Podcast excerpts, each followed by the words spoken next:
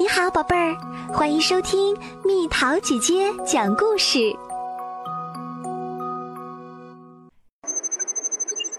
时间被搞乱了。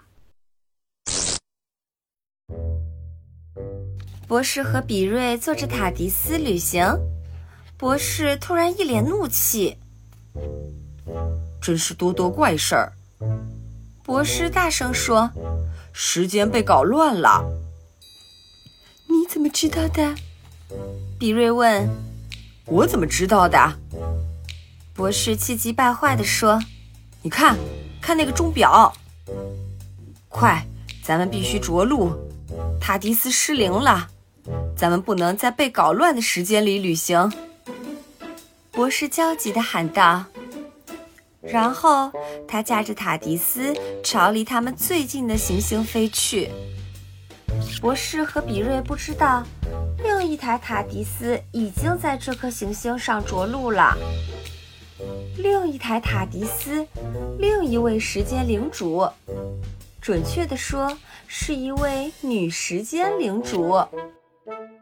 博士和比瑞从他们的塔迪斯里出来，开始探查这颗行星。这是个很不寻常的地方。却又透着一种异样的熟悉。我认为这是蓝色行星，博士说。不会吧？比瑞笑着说。咱们必须弄清楚是什么导致时间发生这样灾难性的扭曲。这是目前困扰我的一个难题，但我有绝对的把握，我一定能找到解决方法。博士大声宣布。所以你这番又长又没用的话，意思就是要把事情弄个水落石出。比瑞被逗笑了。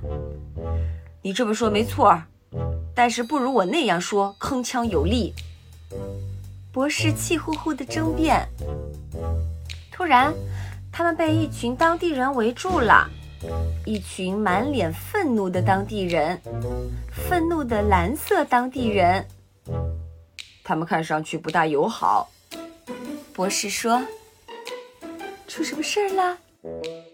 比瑞惊叫：“他们是不是把咱们当成犯人了？”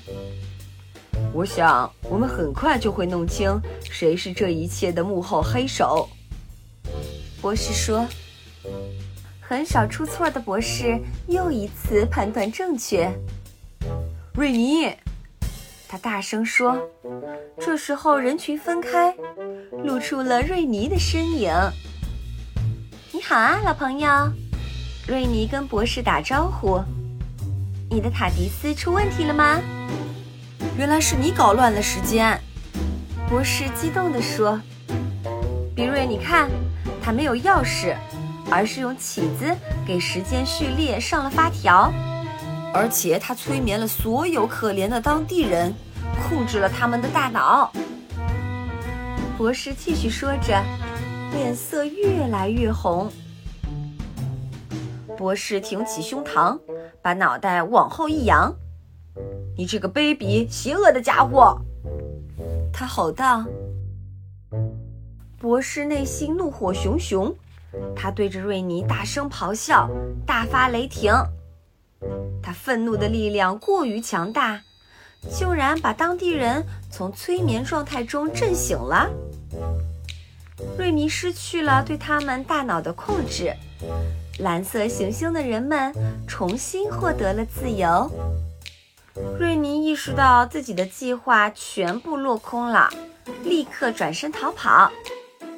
快拦住他！博士吩咐，可是已经晚了。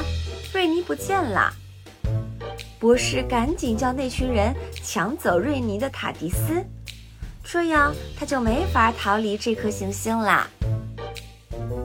别人去执行他的命令时，博士小心地把起子从时间序列里取出来，用那把正确的钥匙给他上了发条。你用智慧战胜了瑞尼，比瑞说：“当然。”博士说着，脸上露出了得意的笑容。如果你有像我这样绝顶聪明的大脑，事情就没这么难了。一点儿也不谦虚。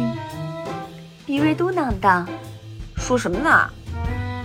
博士没好气地问：“没什么。”比瑞说：“我只是说说你不玩虚的。”博士和比瑞在回塔迪斯的路上，突然听到一声大喊：“还我塔迪斯！”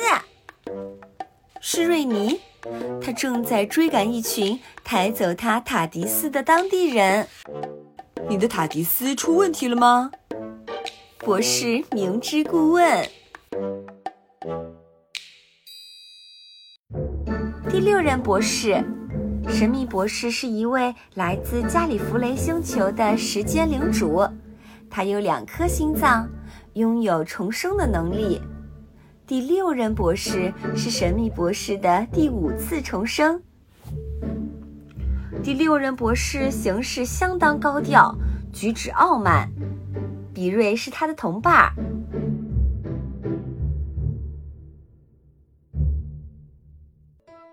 好了，宝贝儿，故事讲完啦。你可以在公众号搜索“蜜桃姐姐”，或者在微信里搜索“蜜桃五八五”。找到，告诉我你想听的故事哦。